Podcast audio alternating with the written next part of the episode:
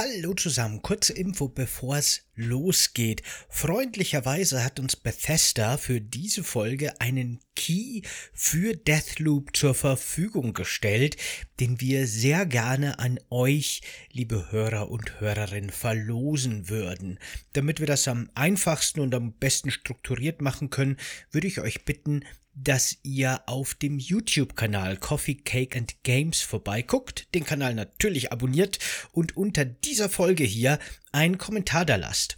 Und zwischen allen Abonnenten, die unter diesem Video kommentiert haben zur aktuellen Deathloop-Folge, verlosen wir dann einen Steam-Key zum Spiel Deathloop, freundlicherweise zur Verfügung gestellt von Bethesda Deutschland. Dankeschön dafür und Dankeschön an euch fürs Dabeisein also einfach auf den YouTube-Kanal Coffee, Cake and Games gehen, abonnieren und unter der Deathloop-Folge kommentieren und dann nehmt ihr automatisch teil. Viel Glück und viel Spaß bei der aktuellen Folge.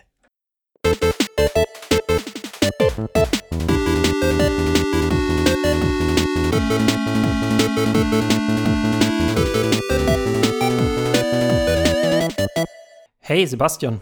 Hi Michael. Was würdest du tun, wenn du in einer Zeitschleife stecken würdest? Wie würdest du ausbrechen? Oh, ähm, auf die Frage bin ich nicht vorbereitet. Wie würde ich ausbrechen? Ich meine, das kommt auf die Art der Zeitschleife an. Wenn sie. Der, was würdest du tun, wenn du in einer Zeitschleife wärst? Wie würdest du ausbrechen? Ähm, wahrscheinlich nicht, weil ich keine Ahnung habe, wie das gehen soll. Was würdest du tun? Wie würdest du aus einer Zeitschleife? es gab sehr, sehr viel in Marketing mit Zeitschleifen-Gags bei Deathloop. Ähm, ja, aus Zeitschleifen ausbrechen ist gar nicht so leicht, aber darum geht's in Deathloop. Willkommen zu CCG. Hallo Sebastian. Hallo. Okay. Äh, wir reden heute über Deathloop. Das war meine Hausaufgabe, die ich an dich letztens gestellt habe. Äh, das Spiel von Arcane Studios erschien 2021 für PS5 und Steam. Aber bevor wir darauf eingehen, gehen wir eigentlich auf das ein, worum es überhaupt in diesem Podcast geht, nämlich wir gehen auf Kuchen ein. Welchen Kuchen hast du für Deathloop mitgebracht, Sebastian? Ich habe heute für den Podcast Mini Berliner gekauft. Zum einen könnte man nämlich sagen, dass das so ein bisschen die Zwerge unter den Krapfen sind und das passt ja quasi schon mal ganz gut zum heutigen Podcast. Und zum anderen sind Krapfen von außen oft ein bisschen unscheinbar, ähm, aber aber habe hab ich habe ich das nicht letzte Woche schon so gesagt? Ich habe gerade irgendwie ein Déjà-vu, glaube ich. Welchen Kuchen hast du denn dabei? Ich habe mir gedacht, ah, was nimmst du für Deathloop mit? Und dann habe ich mir gedacht, ich könnte jetzt den Rübli-Kuchen aus der Dwarf-Folge essen, aber nein, ich habe einen Donut genommen. Einen Donut, einen Ring, ne? Dinge, die sich immer wiederholen und aus denen man ausbrechen will, aus denen man ausbrechen will. Sehr gut. Aber hast du jetzt wirklich denselben Kuchen? Ich habe wirklich denselben Kuchen. Aber, aber du hast ja einen Kuchen. Was, was, was? Wolltest du dir nicht einen Kuchen sparen, dass du einfach zweimal das gleiche Rezept gemacht hast? Nee, ich habe den ja sogar nur gekauft. Das war ja noch viel weniger ah. Aufwand. Aber ich meine, passt das nicht absolut perfekt super, zu diesem Spiel super, heute, dass ich super. den gleichen Kuchen wieder habe? Ist das nicht total genial? Ich wusste, ich, wir hätten uns absprechen müssen, dass wir beide einen Meta-Gag vorbereitet haben. Super geil, super geil. Willkommen zu CTG. nee, aber vom Kuchen her muss ich sagen, passt. Äh, ich habe einen äh, Oreo-Donut. Ich bin mal gespannt. Mir wurde angekündigt, es soll eine sehr süße Füllung, Füllung drin sein. Ich bin mhm. mal gespannt, wie süß sie ist ob ich deinen Fallout-Kuchen schlagen kann. Oh, der Aber, war extrem. Ja, ich bin hoffe, dass der auch hier extrem ist. Äh, genau, lasst uns über Deathloop sprechen. Erschienen im September 2021 und damit begleitet mich wirklich eine sehr krasse äh, äh, Leidenschaft, weil ich liebe Arcane Studios Spiele. Ich würde sie immer als die Mainstream-Killer bezeichnen. Es sind, die machen immer sehr, sehr interessante Spiele, die dann immer vom Mainstream nicht so gut angenommen werden, irgendwie logisch. Äh, kennt man vor allem für Dishonored. Zuvor hatten sie Arcs Fatalis und Dark Messiah of Dark, äh, Might and Magic gemacht.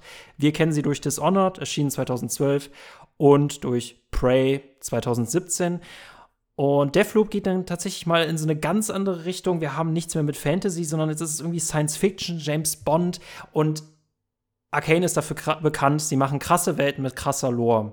Und du, die Geschichte und dieser, der Spoiler-Part kann heute extrem lange dauern, aber wir erklären es ganz einfach so. Wir haben einen Mann auf einer Insel, der stirbt und sobald er stirbt, erwacht er wieder neu auf dieser Insel. Und er ist in einer Zeitschleife gefangen und muss dafür acht Visionäre töten, um diese Zeitschleife zu besiegen. Und davon wird er von einer anderen Killerin aufgehalten, die nicht will, dass er diese Zeitschleife zerstört. Das ist ganz einfach runtergebrochen, das die Story von der Floop. Und ich finde es sau witzig, äh, wie schwer sich auch die PR von Bethesda getan hat, um Leuten zu erklären, was das eigentlich für ein Spiel ist. Aber ich frage das einfach dich. Landsquid, was ist das für ein Spiel? Sebastian, was sagst du dazu? Wie war dein erster Eindruck? Die, die Einordnung des Spiels jetzt in ein Genre oder fragst du nach meiner Meinung? Erstmal nach deiner Meinung. Von einfach zu schwer. also, ich weiß ja, dass du von dem Spiel sehr begeistert bist, dass du das sehr gern magst. Klar, sonst wäre das auch gar nicht in diesem Podcast. Aber ich muss sagen, ich kann deine Begeisterung leider nicht so ganz teilen. Ich habe an dem Spiel einige Kritikpunkte. Ich habe auch einige Punkte, die ich sehr cool fand. Über die werden wir bestimmt sowohl als auch noch ausführlich reden. Aber alles in allem mh, hm, passt schon, ist so mein Eindruck gewesen, leider. Oh, ich freue mich, ich freue mich riesig. Okay, okay, okay, cool. Ähm, dann bin ich mal sehr gespannt. Dann lass uns, äh, dann lass uns reingehen. Ähm, die äh, Geschichte spielt auf einer Insel und wir kommen zum Gameplay, denn äh, da hatten die im Vorfeld oft gefragt, JournalistInnen, ähm, ist es denn ein Roguelike, wenn es eine Zeitschleife ist, in der wir immer wieder sterben können? Und sie haben gesagt, nein, es ist kein Roguelike. Und so richtig ist es auch nicht ganz klar, ich würde es trotzdem Roguelike nennen. Ähm, Gameplay-technisch ist es so, dass wir, um diese Aufgabe zu erfüllen, also diese acht Visionäre töten, dann ist das Spiel vorbei. Aber um diese Aufgabe zu erfüllen, müssen wir jeden Tag halt Recherchen anstellen. Und das finde ich in diesem Spiel schön, dass es eigentlich gar nicht so viel ums, um die Stärke geht, sondern um die Intelligenz dahinter. Also, dass wir so detektivmäßig den Tagesablauf untersuchen ähnlich wie das ja auch in äh, täglich grüßt Murmeltier ist. Und gameplay-technisch funktioniert es so, dass es vier verschiedene Abschnitte gibt: morgens, mittags, nachmittags und abends. Und in diesen vier Abschnitten dürfen wir uns entscheiden, welche der vier Inselbereiche wir besuchen können. Damit ist klar, wir können pro Tag halt nicht alles sehen. Deswegen müssen wir diesen Tag immer und immer und immer und immer wieder spielen, um immer neue Sachen herauszufinden und immer klüger in diesen Tag reinzugehen. Und wir werden auch sehr, sehr oft sterben. Ähm, dann noch die Besonderheit, diese andere Attentäterin, die uns jagt, die uns davon abhalten will, dass wir die Zeitschleife durchbrechen, Juliana, die kann von einer KI gespielt werden oder von einem anderen Spieler. Das ist dann dieser Single-Multiplayer, den es da gibt. Auch ein sehr entspannendes äh, Konzept. Und es ist halt so, dass sobald wir die Kampagne durchgespielt haben, wir können auch früher schon in den Multiplayer gehen, aber eigentlich ist der richtige Zyklus, wir spielen das Spiel durch und dann werden wir selber zu einer Juliana, um anderen Spielern das Leben zu vermiesen großartiger Spaß für die ganze Familie. ähm, das ist jetzt interessant. Wie gehen wir darauf ein? Das ist interessant. Wie geht man auf dieses Spiel ein? Wo startet man? Ähm, was fandest du cool? Was fandest du schlecht? Fangen wir doch so an, Sebastian. Also ein Aspekt, der mir sehr gut gefallen hat, ist natürlich, und ich glaube, da würden die wenigsten widersprechen, der Stil des Spiels, der gewählt wurde. Weil das Spiel spielt in einer Welt, das im Grunde so ein bisschen so 70s Punk ist. Also der Stil ist sehr stark an die 1970er Jahre angelehnt. Das merkt man an der Kleidung, genauso wie an der Architektur und an der Einrichtung von den verschiedenen Gebäuden, die man betreten kann. Alles allerdings so ein bisschen futuristisch. Es ist so im Grunde fast so ein bisschen wie die Fallout-Welt, so ein bisschen äh, die Zukunft abbildet, wie sie sich in den 1950er Jahren vorgestellt wurde, so wirkt ein bisschen die Welt von Deathloop, wie man sich die Zukunft in den 70ern vorgestellt hätte. Und das alles allerdings in so einer leicht dystopischen Welt. Das heißt, es ist alles ein bisschen heruntergekommen, es ist alles, es wirkt schon alt und abgenutzt und das ergibt schon einen sehr coolen Stil. Sowohl vom Figurendesign als auch vom Weltdesign her hat mich das ziemlich abgeholt. Das fand ich auf jeden Fall sehr cool. Ich kann ja sogar da sagen, es ist lust interessanterweise, die Entwickler sagen selber, es sind die 60er, aber aus heutiger Perspektive. Aber es ist echt schwer herauszufinden, Aha. welche Einflüsse da alle sind. Also James Bond, Running Man, Quentin Tarantino. Da gibt es einen sehr interessanten Polygon-Artikel, der darauf eingeht. Aber das finde ich so interessant, wenn man diese Welt geworfen wird, man versucht es irgendwie zuzuordnen, was da aufeinander geprallt ist. Und das, das erzeugt auch in mir immer so ein krasses Gewitter. Ähm, das zum Guten Jetzt bin ich mal gespannt. Nee, ich habe noch andere gute Punkte, über die wir noch reden können. Was ich nämlich auch sehr schön fand, sind die Dialoge zwischen den Hauptfiguren Colt und Juliana. Vor jedem Tag und manchmal auch währenddessen zu bestimmten Ereignissen gibt so kurze Gespräche zwischen den beiden. Ich habe das Spiel anfangs auf Deutsch gestartet, eher versehentlich, weil ich nicht wusste, wo man es umstellt. Und ähm, da hat okay funktioniert. Das ist eigentlich ganz gut auf Deutsch synchronisiert. Aber auf Englisch funktioniert, finde ich, die Dynamik zwischen den beiden Figuren noch mal viel, viel besser. besser. Da zünden viel auch die besser. Witze viel mehr. Und das hat mir auch echt Spaß gemacht, den beiden zuzuhören. Das war auch ein Punkt, der hat mir wirklich super gut gefallen. Hast du denn noch einen positiven Punkt? Dann wird schon gemischt ab jetzt. Okay, wir gehen in den anderen Bereich. Möchtest du noch was zu den Dialogen sagen, oder? Ich finde, äh, das ist halt tatsächlich mal, ähm, äh, ich würde hier tatsächlich Far Cry mal als Beispiel nehmen, weil Far Cry ist ja für seine äh, unglaublich tollen Antagonisten bekannt. Problem ist nun mal nur, sie zeigen die halt mal, mal in drei Momenten. Die haben extrem wenig Screentime und ich finde, äh, Arcane hat das sehr klug gelöst, dass die einfach das schöne Verhältnis zwischen den beiden. Es funktioniert halt, weil die permanent miteinander zu tun haben. Permanent kommentieren sie, was passiert, permanent gehen sie auf irgendwas ein, permanent fragen sie sich gegenseitig Sachen, weil das Interessante ist nämlich, dass Juliana weitaus mehr über diese Forschungsinsel, weitaus mehr über dieses Zeitschleifenprojekt weiß und ähm, man muss dazu sagen, Cold, also der Protagonist selber, ähm, eine Amnesie hat, ganz passend für so ein Zeitschleifending und man so ein bisschen merkt, okay, wir müssen immer mehr herausfinden. Und das finde ich funktioniert so unglaublich gut dafür, dass es auch so ein, äh, nur über den Funk stattfindet. Dieses Spiel, und das finde ich ist auch ein Nachteil, es ver verschwendet nicht so viel Zeit mit seiner Story, sondern lässt auch sehr viel Gameplay. Meiner, meiner Meinung nach hätte man auch viel mehr Sequenzen einbauen können, aber das war einfach super implementiert. Ähm, wenn wir uns dann den negativen Seiten zuwenden, bin ich mal gespannt, womit du anfängst. Also, im Grunde äh, finde ich das interessant, wie du das sagst, dass mehr Story implementiert vielleicht interessanter gewesen wäre, weil das sehe ich eben auch so, weil der Stil und die Dialoge und die Welt und die Figuren, das finde ich alles super spannend und interessant, aber das eigentliche Spiel an sich, das ist für mich dann eigentlich in seinen ganzen vielen Kleinigkeiten eher ein Problem gewesen. Also Du hast ja eben das Spiel schon ein bisschen erklärt mit dieser, man kann fremde Welten, äh, in fremde Welten eindringen und versuchen, die Hauptfigur zu töten, äh, was so ganz stark der Multiplayer aus den Souls-Spielen ist. Es hat aber auch so gewisse Roguelike-Mechaniken eben. Ich würde eben schon sagen, du meintest ja, die Entwickler und Entwicklerinnen meinten, es sei kein Roguelike ist es aber eigentlich schon. Es bedient sich zumindest ganz klar und ganz eindeutig sehr stark so Roguelike-Elementen, denn man schaltet im Verlauf des Spiels relativ früh die Fähigkeit frei, dass man quasi Erfahrungspunkte, also äh, so eine Währung, die man für das Töten von Gegnern kriegt, vor allem hauptsächlich durch das Töten von den Bossen in dieser Welt, den besonders starken Gegnern, kann man quasi seine Waffen unter Anführungsstrichen veredeln.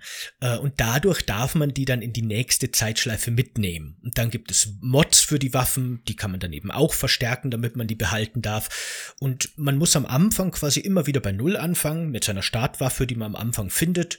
Und ab dann kann man sich schon schön langsam seinen eigenen Waffenschrank aufbauen. Und äh, genau, außerdem gibt es das auch noch mit Fähigkeiten, die man lernen kann. Also das ist ganz klar so eine Roguelike-Geschichte. Diese, diese Progression, diese Meta-Progression über mehrere verschiedene Spiele hinweg. Aber ich muss eben sagen, verglichen mit anderen Roguelikes, die ich ja eigentlich sehr gerne mag, und vielleicht war auch das das Problem, dass ich es eben als Roguelike wahrgenommen habe, ist es einfach kein besonders gutes Roguelike, weil die, nee, die Progressionsmechaniken sind dafür dann doch zu simpel. Ich hatte ziemlich schnell so mein Waffenarsenal, das ich, mein Traumwaffenarsenal so ein bisschen und musste dann eigentlich nie wieder irgendwas veredeln oder irgendwas mitnehmen oder präparieren. Und auch so, ähm, nee, genau. Als Roguelike, finde ich, hat es halt leider eben ganz stark versagt und das finde ich schade, weil als besseres Roguelike hätte mir das Spiel sehr viel besser gefallen, auf jeden Fall. Ähm, ich muss sagen, äh, das fand ich immer total interessant, äh, weil ich war auch schon bei Preview-Terminen äh, bei dem Spiel gewesen und warum sie sich mit diesem Begriff so schwer tun. Ähm, du hast halt als, das finde ich komisch, du hast als Cold drei Leben. Also du kannst auch in jeder Ebene dreimal sterben. Es ist natürlich dann hart, wenn du, sagen wir mal, den Abend erreicht hast und kein Leben mehr hast. Dann kannst du halt äh, sämtlichen Fortschritt halt verlieren. Äh, du kannst aber auch einfach den Tag beenden und dann hast du wieder äh, alle drei Leben voll. Für mich persönlich äh, hätte dieser Aspekt, gerade was diese Zeitschleife angeht, der hätte viel, viel brutaler sein können. Vor allem auch, dass man die Waffen schon frühzeitig mitnehmen muss. Ähm, Ich finde, es ist ist ein, Spiel mit einer unglaublich geilen Idee, das seinem Potenzial noch gar nicht nachkommt. Ich finde es aber da viel, viel besser. Es ist so ein Spiel, auf das ich mich halt mega gefreut habe, weil es überhaupt mal einen Schritt in eine komplett neue Richtung tut und auch äh, mich auch anfangen, also auch, mich auch überfordern möchte. Also so ein bisschen aus diesen Grenzen ausbricht. Ähm, unabhängig davon, ob das komplett gelungen ist. Also lieber habe ich ein gescheitertes, krasses Experiment als gar keins. Das muss ich auch sagen, das stimmt. Wie gesagt, das Spiel gefällt mir insgesamt nicht so gut. Da gibt es noch ein paar andere Aspekte, über die können wir noch gern reden. Aber hm? Ich mag es eben auch, dass es sich vor allem auch so Elementen, die ja im Indie-Bereich teilweise auch weit verbreitet sind, bedient haben, um die mal so ein bisschen in den Mainstream zu hieven, aber eben nicht nur eins zu eins zu kopieren, sondern was Neues draus zu machen. Das ist auf jeden Fall cool, finde ich auch. Auch wenn es für mich halt nicht funktioniert hat, leider. Mm, wie gesagt, ne, ich bin, ich bin in dieser Welt zu Hause. Ich bin gespannt, äh, äh, wo du mich hinführen möchtest von der Kritik her. Also ähm, eben nochmal zum Beispiel jetzt mal als Überblick zur, zu dieser Meta-Progression zwischen den einzelnen Runs. Ich habe schon erklärt, man kann sich die Waffen mitnehmen, man kann sich Upgrades mitnehmen und das ist quasi diese Roguelike-Progression. In einem guten Roguelike wäre es halt eben so, dass es zwei Progressionsebenen gibt im Grunde und zwar eben diese übergreifende Progression und Progression in den einzelnen Spieldurchläufen und die greifen dann teilweise ineinander und können je nachdem sehr äh, coole Synergien zum Beispiel erreichen und können manchmal total irre werden, manchmal total schlecht, man weiß es nicht. Und dieses Zufallselement und dieses Ineinandergreifen, diese Synergien von dieser Metaprogression und dieser normalen, dieser Spielprogression in den einzelnen Tagen und diesen einzelnen Spielabschnitten, die fehlt mir halt zum Beispiel jetzt in ähm, Deathloop komplett weil im Endeffekt gibt es diese ineinandergreifende Metaprogression oder was heißt äh, ja diese komplexe ineinandergreifende Progression halt leider nicht. Und ich finde, das ist zum Beispiel so eine vertane Chance, weil das Spiel hätte das dem also das hätte glaube ich davon profitiert, wenn man da ein bisschen mehr Zufall gehabt hätte, ein bisschen mehr Glück zum Beispiel dass irgendein Gegner in irgendeinem Playthrough ein total verrücktes Artefakt mit sich trägt, das dann die Schussfrequenz um 500 Prozent erhöht, dass man allerdings dann wirklich nur für diesen einen Playthrough, diesen einen Tag hat, dass man nicht mitnehmen kann. So ein paar Modifikatoren, die alles ganz stark verändern, die es teilweise total verrückt machen können. Sowas hätte mir persönlich besser gefallen. Wie stehst denn du dazu?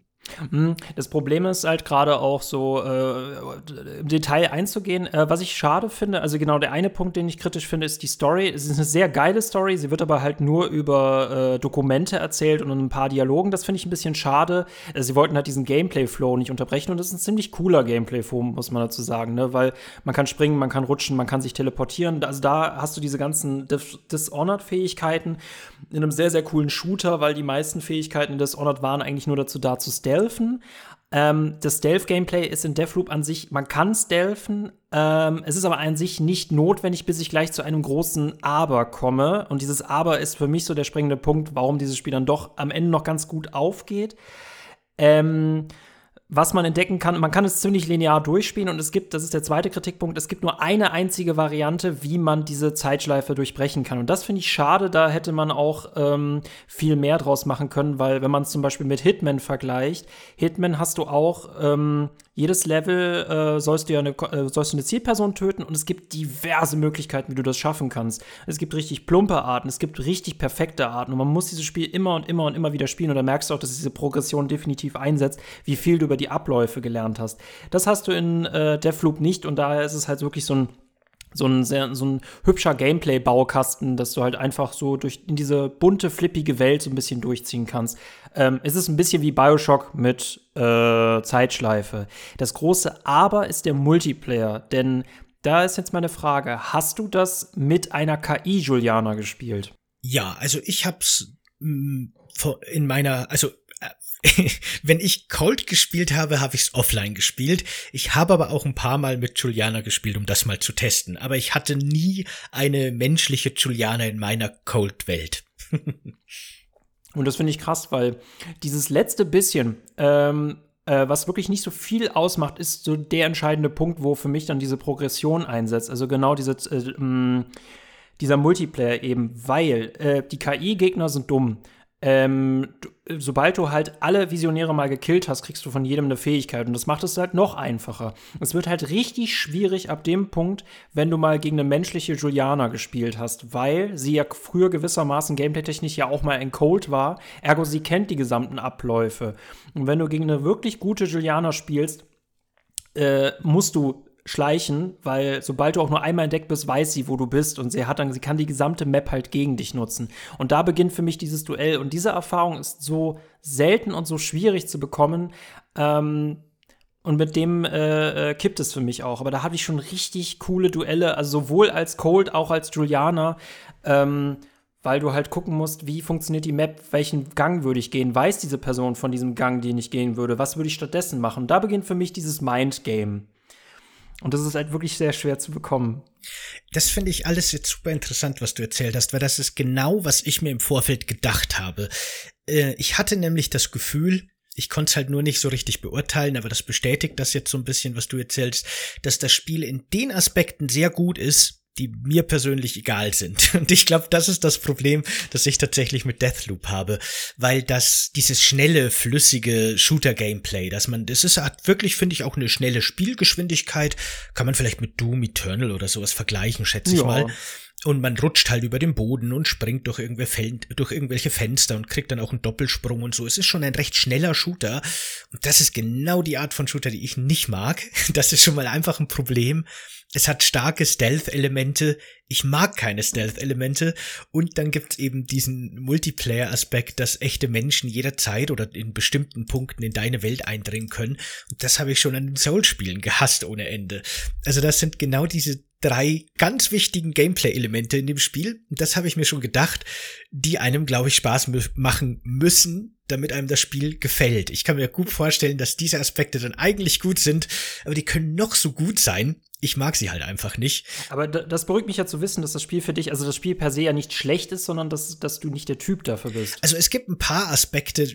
Du hast schon die, die schlechte KI ja, erwähnt, zum Beispiel. Mm, die ist halt mm, wirklich mm. einfach teilweise sehr dumm. Die läuft halt im Grunde, laufen die Gegner einfach im, im Slalom, im, im Gänsemarsch auf dich zu und lassen sich erschießen. Die gehen ganz selten mal in Deckung oder machen irgendwas Kluges. Manchmal stehen die wirklich komplett dumm in der Ecke rum und zielen sonst wohin. Also ganz komische Aussetzer. Und auch im Stealth äh, sind die halt sehr, sehr dumm. Also ich meine damit jetzt nicht, dass die wenig Wahrnehmung haben oder sowas. Das finde ich ja in Stealth-Spielen nicht schlecht und ist ja auch notwendig, dass die unrealistisch schlecht sehen und hören und so weiter. Sondern ich meine damit, dass es so schwer für mich erkennbar war und abschätzbar war, wann die mich jetzt bemerken und wann nicht. Die, das Spiel kommuniziert da, finde ich, seine Stealth-Regeln nicht so eindeutig. Und das hat mich auch genervt. Weil manchmal denke ich mir, hundertprozentig komme ich da jetzt durch, ohne dass die mich sehen, easy peasy. Und plötzlich schießen alle auf mich und im nächsten Moment steht ein NPC direkt neben mir und bemerkt mich nicht. Und das fand ich auch irgendwie komisch. Vor allem, das ist, äh, man kennt das aus den Gameplay-Trailern von Deathloop. Man sieht halt, wie du jemanden, also den war auch ganz wichtig, dass man ganz viele Leute runtertreten konnte und das macht in diesem Spiel auch unglaublich Spaß. Es ist halt, wie gesagt, das ist dieser Sandkasten, dass man da so ein bisschen äh, so ein Übermachtsgefühl bekommt, wenn man dann dadurch äh, äh, loopt, John Wickt es ist auch wirklich cool. Das Problem ist nur, man hat nicht wirklich so eine krasse Herausforderung und da macht diese Juliane halt viel aus. Und was man sagen muss, Dishonored hat von seinem Moralsystem gelebt. Also du solltest auf keinen Fall Leute töten, weil das halt für ein viel schwierigeres, viel schlimmeres Ende, also viel schwierigeres Spiel, viel schlimmeres Ende gesorgt hat. Und Stealth hatte halt Konsequenzen, weil du konntest halt nicht viel aushalten. Diese beiden Punkte sind in Deathloop so ein bisschen weggefallen. Das finde ich interessant. Es ist ein Spiel von einem Mainstream-Killer eigentlich, was ziemlich mainstreamig ist und seine richtigen krassen Besonderheiten, die tauchen halt echt erst tief unten im Code halt auf, weil du hast keine Konsequenzen. Wenn du nämlich entdeckt wirst, dann machst du halt eh alle platt. Äh, du kannst halt auch alle umbringen, weil du kannst keinen da äh, betäuben. Das ist halt alles weggefallen. Mhm. Und ich finde es schade, weil das, was sie, wo sie vorgedrungen sind, das ist wirklich dieser ganz kleine Teil, den ich beispielsweise erleben konnte. Okay, bei dir ist es halt so eine Geschmacksfrage. Äh, wir haben über die Story gesprochen, über das Gameplay gesprochen, wir haben über die, das Design gesprochen. Ich will halt nur alles abklappern, bevor wir in diesen richtig krassen Part gehen. den Spoiler-Part. Ähm, also eine Sache zum Gameplay möchte ich noch erwähnen, die ja. ich dann auch wieder sehr positiv fand. Weil mein Problem mit diesem Shooter ist eben, dass mir das Gameplay zu schnell und zu hektisch ist. Ich, ich das mag ich einfach halt nicht. Das stresst mich eher.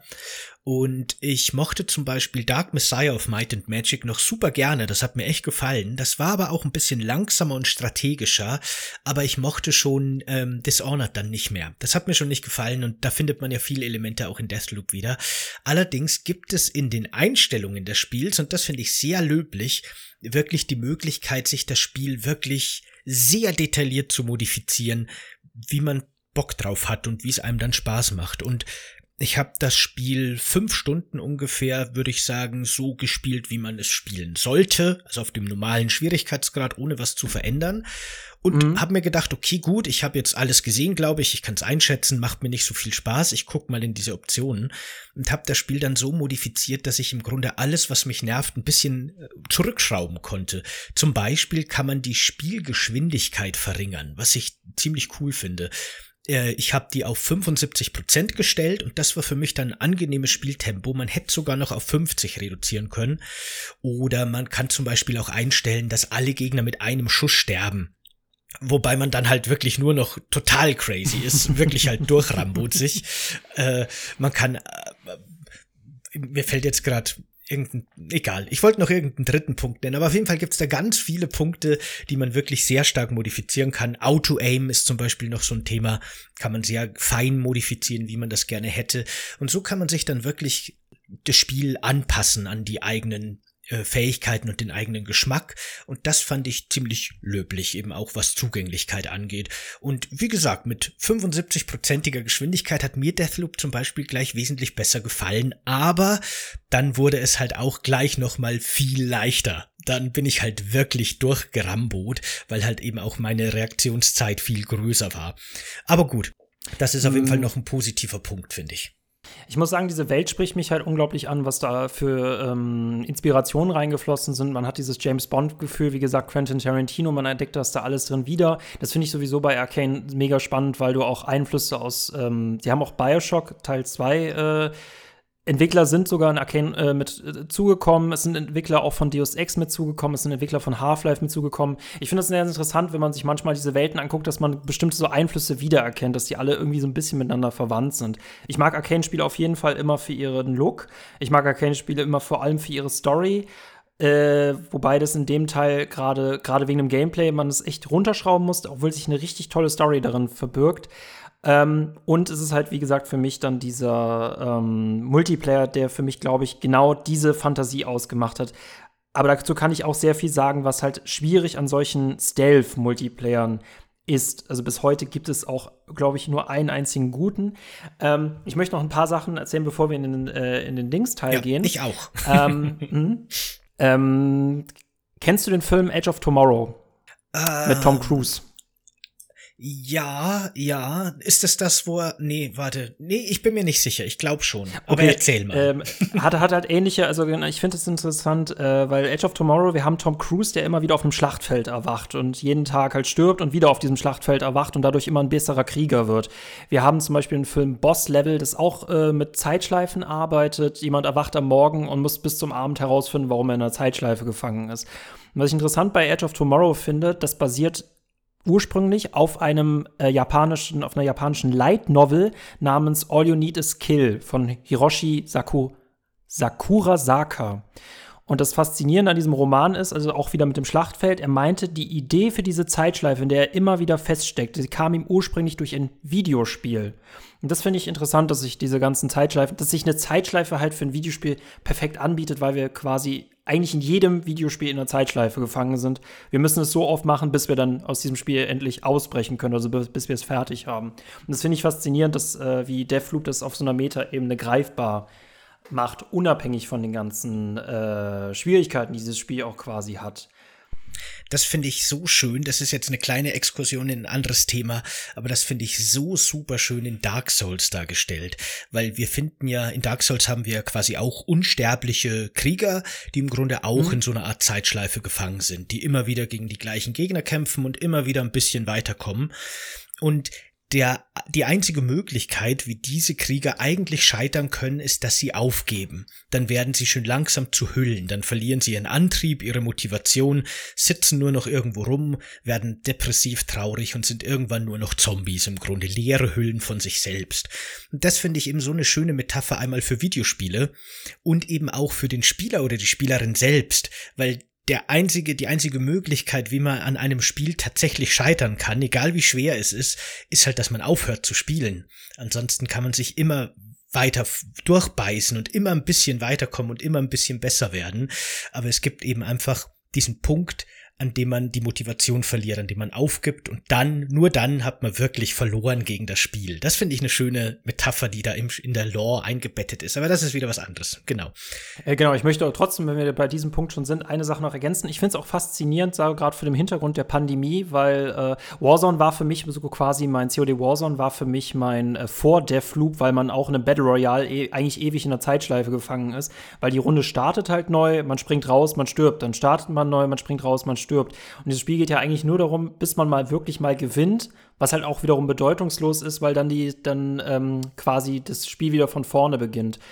Ähm, das finde ich interessant, einfach so für eine Lernkurve und für dieses ewige Spielen. Also dieses Spiel ist halt nie vorbei. Deathloop ist tatsächlich irgendwann vorbei. Aber ein Battle Royale ist für mich ein Zeitschleifen-Shooter, in dem ich gerne eingesperrt bin. bis ich halt irgendwann mal Bock auf was anderes habe. Aber so Zeitschleifen, gerade Pandemie, äh, jeder Tag wiederholt sich so ein bisschen. Da habe ich mich sehr gut drin wiedergefühlt. Deswegen fand ich sehr spannend, dass diese beiden Spiele halt äh, 2000 das eine ist 2020 erschienen, das andere 2021, ja. Und wie ging es dir dann mit der Zeitschleife äh, in Deathloop? Weil ich muss echt sagen, teilweise hat mich das auch ein bisschen genervt, dass man immer wieder das Gleiche tun muss. So als kleines kurzes Beispiel gibt es so eine Mission, da muss man in ein Kraftwerk einbrechen und muss dann da einen Generator aktivieren oder zwei Generatoren von sechs möglichen. Die Generatoren können auch beschädigt werden, da muss man aufpassen. Dann kann man einen Schalter drücken und erhält Zugang in ein neues Gebiet. So, genau. Woher weißt du das, wenn du nur fünf Stunden gespielt hast? ich habe das Spiel komplett durchgespielt. Nein. Doch, ich habe in fünf Stunden. Nee, nee, ich habe fünf Stunden das Spiel so gespielt, wie es sein soll, auf mittlerem Schwierigkeitsgrad und so weiter. Hab's mir dann sehr viel leichter gemacht und hab's dann innerhalb von nochmal sechs Stunden, also insgesamt elf, durchgespielt. Aber gut. Oh, ja, genau. Und das ist dieser eine Punkt, das ist auch wirklich so das schlimmste Beispiel. Ja, bitte. Mhm. Genau. Und etwas später, dann kurz darauf, findet man einen Code für dieses Kraftwerk, damit man drei weitere Schalter freischaltet mit denen man drei weitere Türen öffnen kann. Und jetzt bin ich quasi zum zweiten Mal in dieses Kraftwerk. Wenn man theoretisch alle sechs Generatoren in Betrieb nehmen kann, könnte man alle drei Schalter drücken und müsste nie wieder dahin. Aber natürlich ist mir ein Schalter nochmal explodiert oder ein Generator nochmal explodiert. Deswegen konnte ich nur zwei Schalter betätigen, habe dann die zwei neuen Gebiete erkundet und musste dann eben noch ein drittes Mal in dieses Kraftwerk wieder alle Gegner töten, wieder die Batterie finden, die Batterie laden, die Generatoren anwerfen, damit ich den letzten Schalter umlegen muss. Und da musste ich halt in relativ kurzer Zeit dreimal in das gleiche Gebiet gegen die gleichen Gegner kämpfen, die gleichen Aufgaben erfüllen, damit ich quasi Fortschritte mache in der Story. Und das war so ein Punkt, der hat mich wirklich genervt. Mm, mm, das ist auch, das ist auch echt schlimm, äh, vor allem lustig. Ich wusste, also zu, als ich das damals getestet hatte, ich musste leider mit einer Tür spielen. Also ich konnte pro Durchlauf immer nur eine Tür aktivieren. Also oh, musste ich das Gott. viermal hintereinander oh machen. Gott. Und ich dachte, ich hatte mich nämlich auch gefragt, ob man nicht das Kraftwerk einfach am Nachmittag noch mal besuchen kann, um es umzustellen. Aber ähm, die Maps funktionieren, also das, die, die haben auch pro Tag zu jeder Abschnitt haben die unterschiedliches Wetter und manche Sachen kann man auch zu gewisser Uhrzeit nicht mehr betreten. Und da ich nicht frust also ich hätte es mir auch vielleicht einfacher machen können, aber de facto, das ist ein absoluter äh, ja, Flaschenhals, den ich nicht verstanden habe, warum das so dumm gemacht werden äh, musste. Vor allem, wenn man auch nicht dran vorbeikommt, weil was sollst du währenddessen auch machen? Also die Möglichkeiten sind, je, je nachdem, wie viel man gespielt hat, sind sie schon eingeschränkt. So richtig viele Nebenquests gibt's auch nicht. Und äh, sobald man die Lösung einmal entdeckt hat, hat man das Spiel auch schon verstanden. Deswegen, es macht auch nicht viel Sinn, es nochmal zu spielen, wenn man nicht den Multiplayer spielt. Es ist auch ein sehr lineares Spiel. Die Gebiete wirken zwar recht offen, aber im Endeffekt gibt's halt immer nur drei verschiedene Wege zu einem Ziel, die man dann halt auch immer wieder gehen muss. Und das Spiel sagt einem auch relativ klar immer, du kannst jetzt da, da oder da starten und musst zu dem und dem Punkt und fertig. Ähm, genau, also die, die Welten wirken zwar relativ offen, aber ich würde schon sagen, es ist eher ein sehr linearer Shooter. Hm? Äh, lustigerweise, äh, du musst Multiplayer-technisch mal gegen, oder andersrum, du musst mal noch mal mehr gespielt haben, weil es gibt tatsächlich noch mehr Zugänge, die ich auch selber gar nicht entdeckt habe. Ah ja, okay, gut. Äh, das, das hält man aber durch, nur durch einen Multiplayer irgendwie. Aber ähm, ja, nee, ähm, wie gesagt, für mich auch in vielen Teilen auch manchmal eher ein gescheitertes Experiment mit einem großen Erfolg. Ähm, was mir trotzdem lieber ist als ein gar kein Experiment mehr. Dafür liebe ich Arcane-Spiele, muss ich sagen. Auch wenn ich nicht weiß, wie lange dieses, Spiel, lang dieses Studio noch ähm, existieren wird, weil interessanter Fun-Fact dazu: sechs Wochen nach Release, und das ist halt September 2021 erschienen, sechs Wochen nach Release kostete es schon 40 Dollar statt 60. Die haben da schon einen Sale machen müssen. Das sagt auch viel darüber aus, ne? wie erfolgreich war es jetzt. Das hat wahrscheinlich auch damit zu tun, es war PS5 exklusiv zu der Zeit auch unglaublich ungünstig, zumal nicht jeder eine hat. Ja. Es gibt mittlerweile auch ein Steam-Release. Das ist aber dort auch jetzt mittlerweile echt sehr gut spielbar, zu der Zeit gar nicht. Das ist in die Situation haben sie sich selber rein manövriert. Ich würde hoffen, das Studio überlebt das.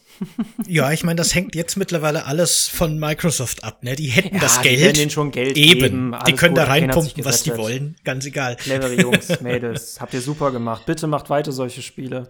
Ähm, und ich möchte auch noch da erwähnen, ich freue mich sehr auf das Artbook, das äh, im September diesen Jahres erscheint, äh, weil, ach, durch diese Welt zu gehen, es ist einfach so wunderschön, auch wenn man natürlich, wenn man den Tag schon öfter gespielt hat, vieles schon mal gesehen hat.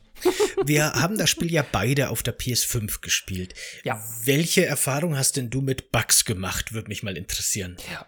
Oh Gott. Äh, zu Release sehr viele. Ich weiß nicht, wie es jetzt in letzter Zeit gar nicht mehr. Was hast du denn wahrgenommen? Also ich habe ja das Spiel jetzt eben so ein halbes Jahr ungefähr nach Release gespielt mhm. oder sogar schon ein bisschen mehr und ähm, ich hatte tatsächlich noch einige echt böse Bugs, die vor allem teilweise halt wirklich auch den Spielfortschritt blockieren und das war schon sehr nervig. Ich bin zum Beispiel zweimal, das ist halt wirklich so ein Fehler, den sollte einfach ein Spiel, das schon über sechs Monate auf dem Markt ist, nicht mehr haben, im Pausenmenü hängen geblieben. Ach, geht das also immer ich, noch? Hm, okay. Ja, genau. Ich habe das Spiel pausiert, weil ich ich wollte halt an einem einem Tag zu einer Tageszeit zwei verschiedene Missionsziele erfüllen. Das geht ja unter Umständen. Und habe eins erfüllt und dachte mir, cool, jetzt wähle ich quasi das andere Missionsziel noch aus, bevor ich zurücklaufe.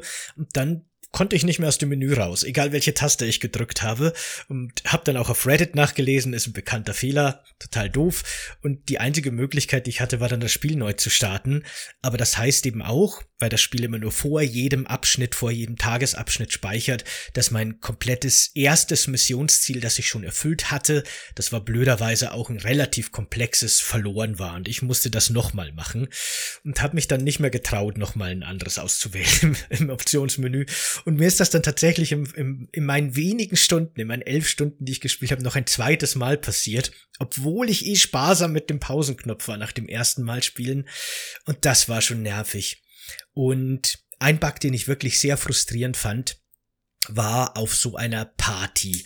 Also mm. man kann da quasi so ein bisschen, ohne jetzt großartig zu spoilen, kann man quasi den Tagesablauf äh, von verschiedenen wichtigen NPCs verändern durch seine Aktionen und letztendlich bringt man dann mehrere NPCs dazu, auf eine Party zu kommen. Und damit man ein spezielles Missionsziel erfüllt, muss man einen dieser NPCs, weil es ist ein Maskenball, identifizieren. Und da gibt's mehrere Möglichkeiten, wie man das macht. Ich wusste nur von einem die meiste Zeit lang. Und zwar musste ich quasi im Keller das Lieblingsbier von diesem NPC abschalten, das Schokoladenbier, das nur diese Figur mag, alle anderen mögen das nicht, damit der dann angeblich in den Keller kommen soll, um das Bier wieder anzumachen.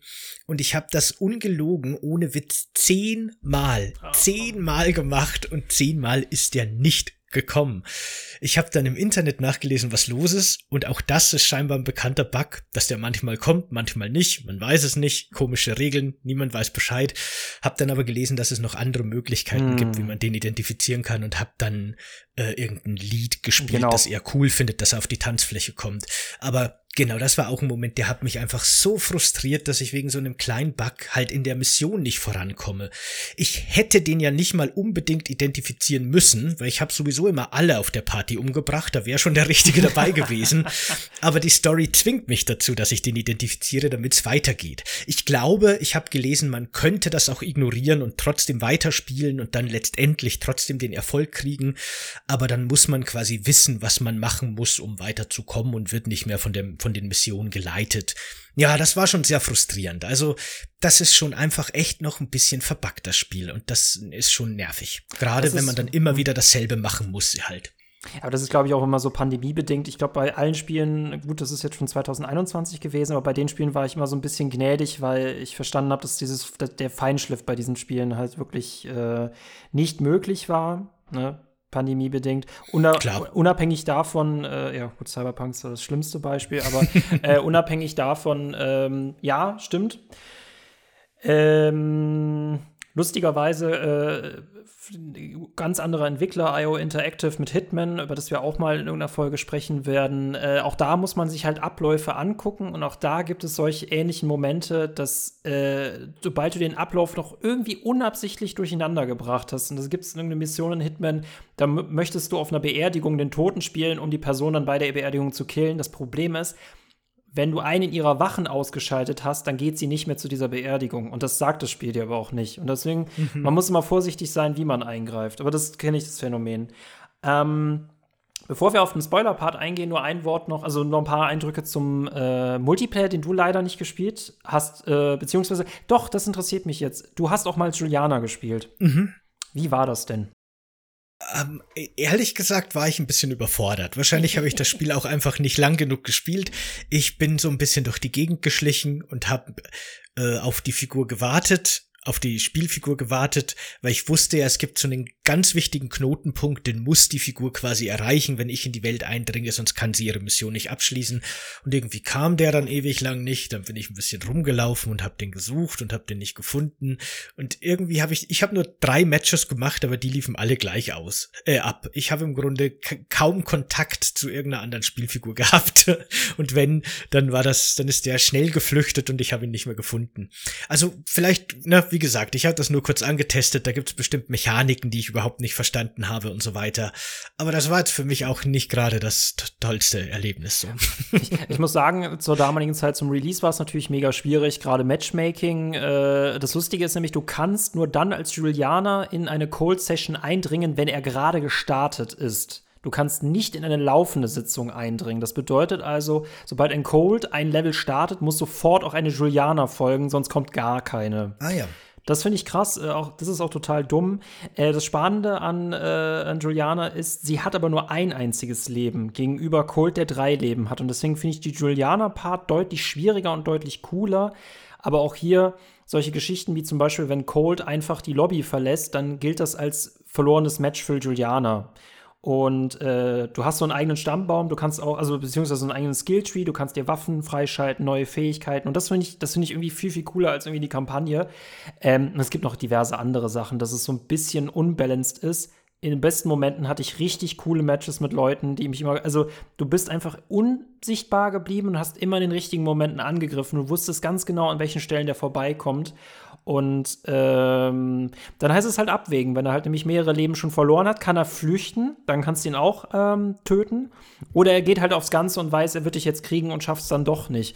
Das sind schon, ah, da könnte ich dir stundenlang von erzählen, aber da hat der Flug für mich funktioniert. Na, sehr cool. Äh, weil du es gerade gesagt hast, das wollte ich vorher noch sagen.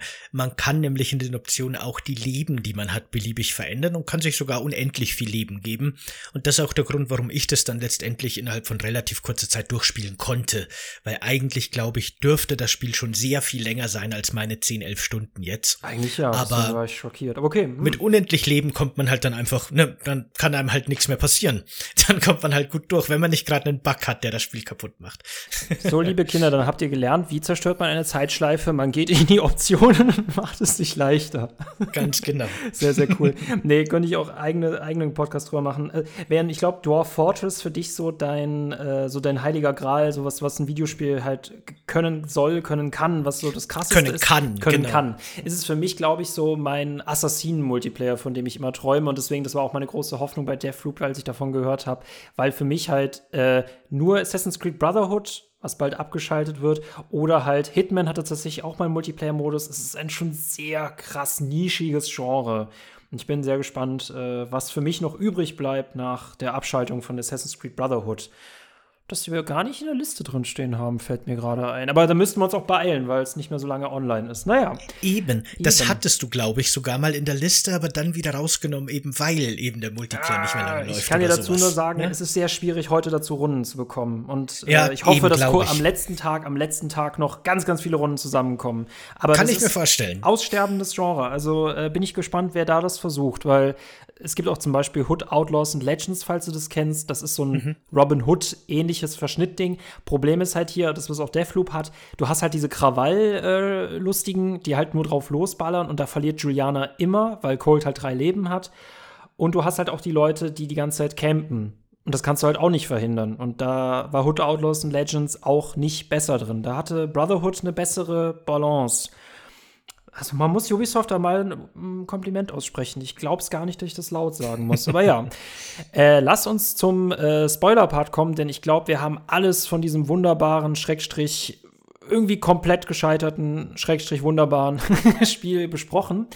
Äh, wenn ihr das hört, betreten wir jetzt den Spoiler-Part, denn es gibt noch bestimmte spannende Sachen über Deathloop zu erzählen. Falls ihr das nicht hören wollt und Deathloop selber spielen soll, wollt, dann macht das bitte. Esst Kuchen dabei. Der Spoiler-Part, falls ihr noch da seid, der startet jetzt. Du hast die Story erlebt, ne? Genau, ich hab's we eben wegen der Story wollte ich es noch schnellstmöglich durchspielen. Dann frage ich dich mit einem Wort, was sagst du zur Auflösung? Ich muss leider sagen, da eben dadurch, dass ich mich so beeilt habe, weil ich es ja möglichst schnell beenden wollte, habe ich, glaube ich, nur ungefähr die Hälfte, wenn überhaupt, verstanden. Ich habe noch sehr viele Fragezeichen, die du jetzt vielleicht hoffentlich für mich klären kannst. Und ich fand deswegen auch die Auflösung ziemlich unbefriedigend, weil für, für mich zumindest gab's nicht wirklich eine, so ein bisschen. Naja. Genau. Äh, das finde ich so ein bisschen schade, weil sie haben die gesamte Lore halt in irgendwelchen Dokumenten versteckt und auch so einen riesen Twist, nämlich wer ist Juliana? Juliana ist Coles Tochter. Und das finde ich halt krass, wenn sie halt nämlich äh, zuvor so ein bisschen leicht miteinander geflirtet haben und Juliana auch auf ihn darauf hinweist, dass er das niemals mit ihr tun mhm. wird. Er weiß es halt nicht, weil er eine Amnesie hat. Und dann wird, wird, wird das in irgendeinem Dokument aufgedeckt und dann reden die kurz drüber und er ist komplett verwirrt. Ähm, Gerade dadurch, durch das Sequenzen fehlen, man hat echt wenig Charakterentwicklung und so richtig spannend bleibt eigentlich nur Juliana.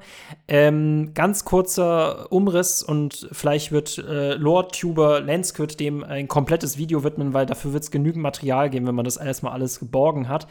Ähm, äh, es spielt tatsächlich in der gleichen Welt wie Dishonored. Dafür gibt es zwei Hinweise. Erstens, wir haben einen Wappen, das wir sehen können äh, in den verborgenen Räumen. Das finde ich ganz spannend. Diese Insel ist halt irgendwie oberflächlich aufgebaut wie so ein Touristenort und sobald man durch Türen geht, landet man in irgendwelchen Forschungseinrichtungen. Und da haben wir ein, ähm, ein Schild, wo drauf steht Army of the Motherland und das ist eine Anspielung auf Dishonored. Also wissen wir, dass Dishonored irgendwie in einem Fantasy im Mittelalter gespielt hat und Deathloop ist quasi sozusagen die Zukunft dessen. Äh, dieser Orden hat halt, oder dieses Land oder irgendeine Regierung hat halt in dieses Forschungsprojekt investiert. Ein anderes Beispiel ist, wir haben in einer finalen Konfrontation zwischen Juliana und Cold haben wir tatsächlich Pistolen aus Dishonored, damit diese beiden Welten irgendwie zusammenhängen. Ähm, kurze äh, Umriss der Story. Ähm, Cold hat ursprünglich seine Frau äh, durch, äh, an einer Krankheit oder durch eine Krankheit verloren und ähm, hat dann einfach aus Trauer äh, an einem Forschungsprojekt teilgenommen, das sich auch schon mal mit einem Loop beschäftigt hat. Darin ist er 17 Jahre festgesteckt, bis er sich befreien konnte und hat dann auch quasi Quatsch, äh, quasi schon wieder an einem neuen Projekt teilgenommen, nämlich dem, in dem wir uns gerade befinden, an dem dann auch seine Tochter teilgenommen hat, die logischerweise während dieser 17 Jahre halt älter geworden ist. Und äh, da aber Loop ihm eigentlich nichts bringt, also alle wollten im Paradies leben, in der Ewigkeit, äh, bringt ihm Loop halt nichts, weil er seine Frau dadurch nicht retten kann.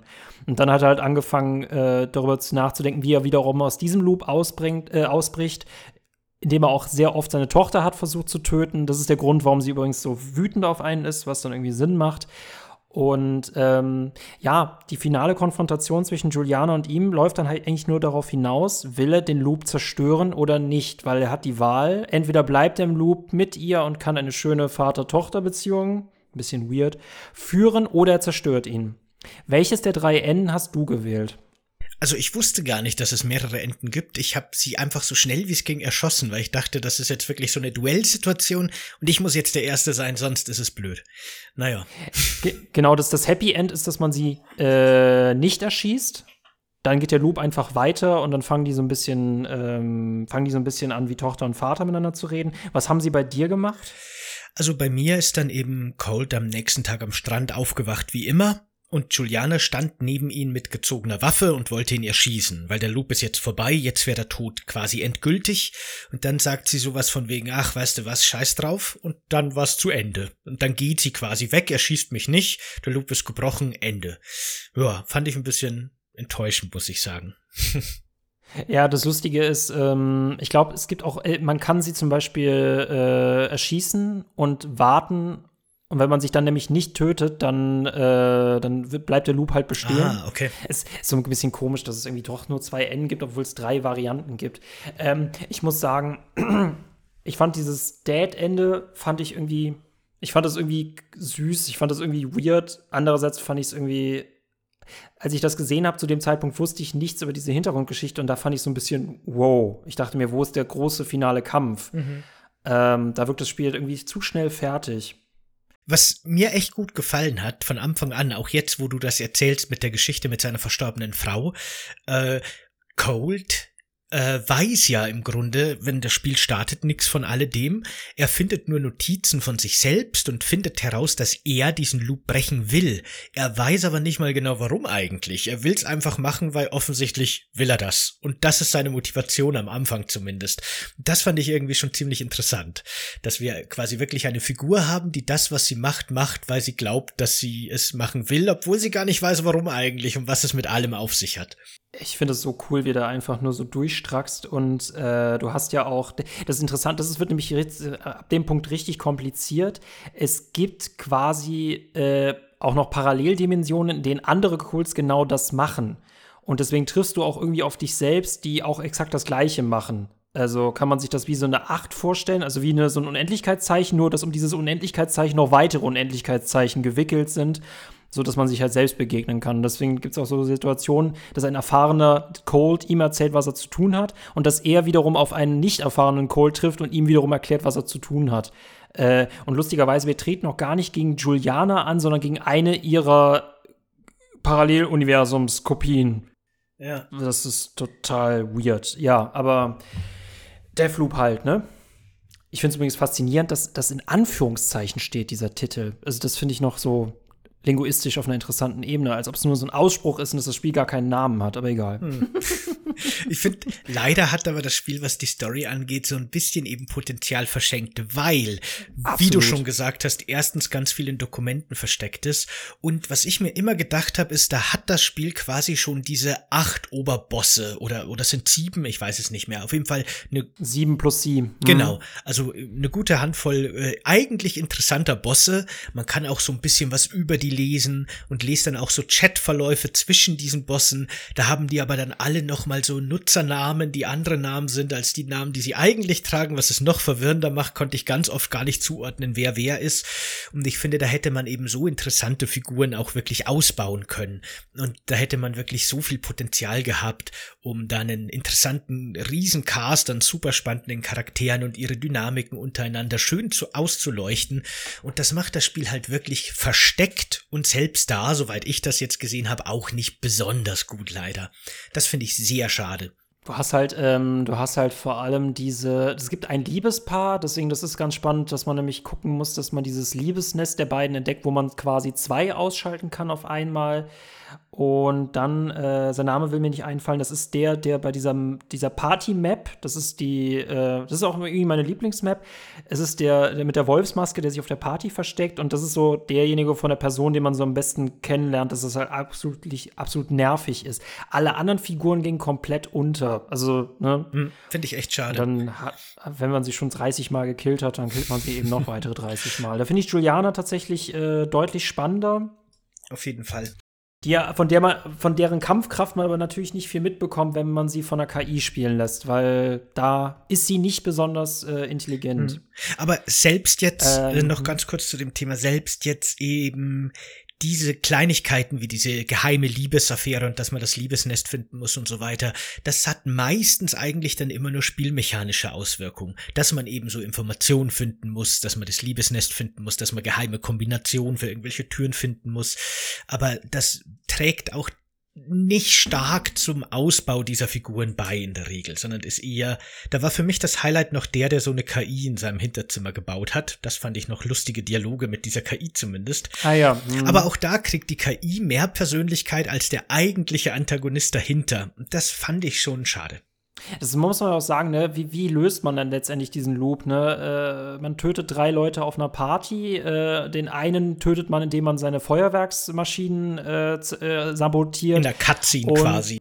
In der Cutscene, das finde ich auch alles so ein bisschen äh, ein bisschen faul und vor allem, man muss sagen, was man tut, ist, man liest Notizen, man findet irgendwelche Nummern und das war's.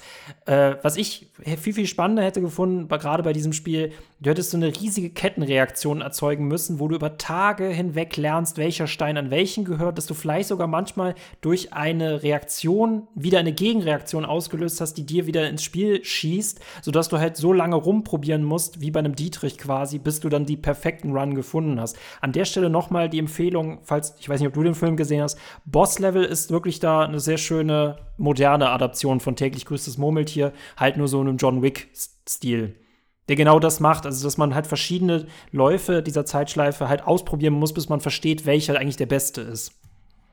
Ja, genau. Das Spiel versucht das ja so ein bisschen zu machen mit dieser, mit diesem Informationsbeschaffen und die Tagesabläufe der einzelnen Figuren zumindest so ein bisschen erfahren, dass man weiß, wann hält sich wer wo auf. Aber das hätte schon noch viel vertiefter auch auf jeden Fall sein können. Das stimmt da ist Hitman so viel komplexer und das finde ich so interessant. Ey. Ähm, ja, aber wie gesagt, ich habe das Spiel im Multiplayer habe ich wirklich krasse Partien gelernt und äh, Partien erlebt und auch tatsächlich manchmal sogar, das möchte ich nur ganz kurz erzählen. Ähm, ich habe sehr viele Leute in den Tag vermiest, das war sehr schön. Äh, und Juliana hat tatsächlich ja diesen, diese, eigentlich diese Absicht, warum sie darin leben will, weil das für sie so das Assassin's Paradise ist, in dem sie halt immer mit ihrem Vater kämpfen kann, was ich absolut verstehen kann, weil ich finde so ein Assassin's Paradise als Spiel finde ich auch richtig cool. Ähm, ich habe einen Cold gejagt und ich habe ihn auch wirklich gut besiegt und dann ist er irgendwann mal in einem Raum geblieben und ich wusste nicht, was er da genau macht. Und ich hab, bin von links in diesen Raum gegangen, von rechts in diesen Raum gegangen. Und ich wusste nicht, er war unsichtbar in diesem Raum und ich wusste nicht, worauf er wartet. Und das Interessante ist, bei irgendeinem Gang bin ich dann an einer Haftmine vorbeigegangen. Und diese Haftmine war neben dem Kontrolltor. Und sobald das nur irgendeine Erschütterung ausgesetzt ist, fahren da Schranken hoch. Und er hatte mich wirklich in einer Mausefalle quasi eingesperrt und konnte mich dann erschießen ich war, ich musste echt applaudieren, als er mich auf diese clevere Art umgebracht hat, weil ich wusste nicht, dass das geht. Ist ja cool. Wir lernen, der Gegner ist immer der beste Lehrer, ne? Mhm. ähm, ja, wie gesagt, für mich ein, ich fasse zusammen, für mich persönlich ein gescheitertes, aber ein großartiges Experiment, äh, mit dem ich äh, hin und wieder echt großartigen Spaß hatte und unglaublich visuell und musikalisch tolles Spiel. Lensgood, wie würdest du Deathloop äh, zusammenfassen. Also ich glaube, wenn man eben wirklich so dieses schnelle Shooter-Gameplay mag und wenn man eben vielleicht auch äh, nicht von so ein bisschen repetitiven Mechaniken genervt ist, könnte das, glaube ich, schon ein ziemlich cooles Spiel sein. Es ist auf jeden Fall ein sehr interessantes Spiel, aber ich habe die Erfahrung gemacht in meinen wenigen Stunden, dass es schon noch ein paar ziemlich üble Bugs hat, die halt echt gefixt werden sollten, weil das stört schon ziemlich, muss ich sagen. Okay, äh, dann bin ich gespannt, was die nächste Hausaufgabe für mich ist, nachdem wir jetzt mit äh, Dwarf Fortress und Deathloop aufeinander geknallt genau. sind. Ähm, ganz kurz möchte ich noch schnell als Empfehlung für alle sagen, weil wir gerade über so täglich grüßt das Murmeltier Zeitschleifen Filme geredet haben. Palm Springs kann ich da echt empfehlen. Das ist eine nette mhm. Komödie, das ist jetzt nicht so actionmäßig, aber das ist so ein bisschen eine moderne Version von, von täglich grüßtes Murmeltier, die finde ich gut funktioniert. Kann man sich anschauen. Palm Springs. Na gut. So.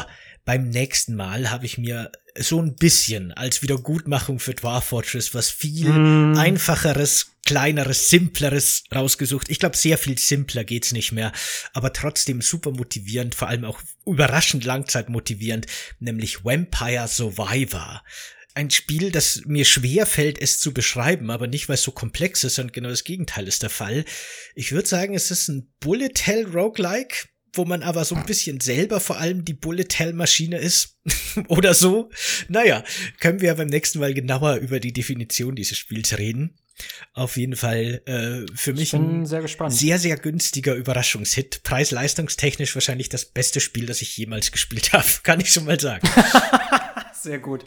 Was? Was gegenüber Genshin Impact? Was? Ja, ich meine, für Genshin Impact gebe ich ja meine 15 Euro im Monat aus. Für ja, Vampire Survivor habe ich 1,90 ausgegeben und habe trotzdem Gacha schon 50 Stunden. Okay. Genau. Gacha Sim All, alles klar.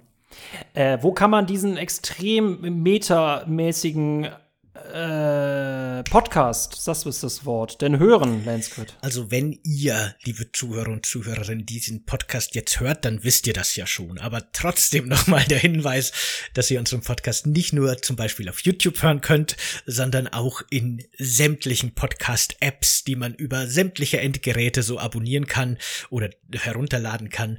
Überall dort findet ihr Coffee, Cake and Games unter genau diesem Namen und wir würden uns wie immer sehr über einen Like und einen Kommentar auf YouTube oder auch eine 5-Sterne-Bewertung auf den gängigen Podcasts-App da draußen freuen. Wäre ziemlich cool von euch und würde uns echt auch helfen, der, dass der Podcast sich verbreitet über die ganze, naja, deutschsprachige Welt zumindest. Komplette, wir nehmen die ganze ja, in allen Zeitschleifen und Universen, ja, genau. So machen wir es. CCG immer hören, genau.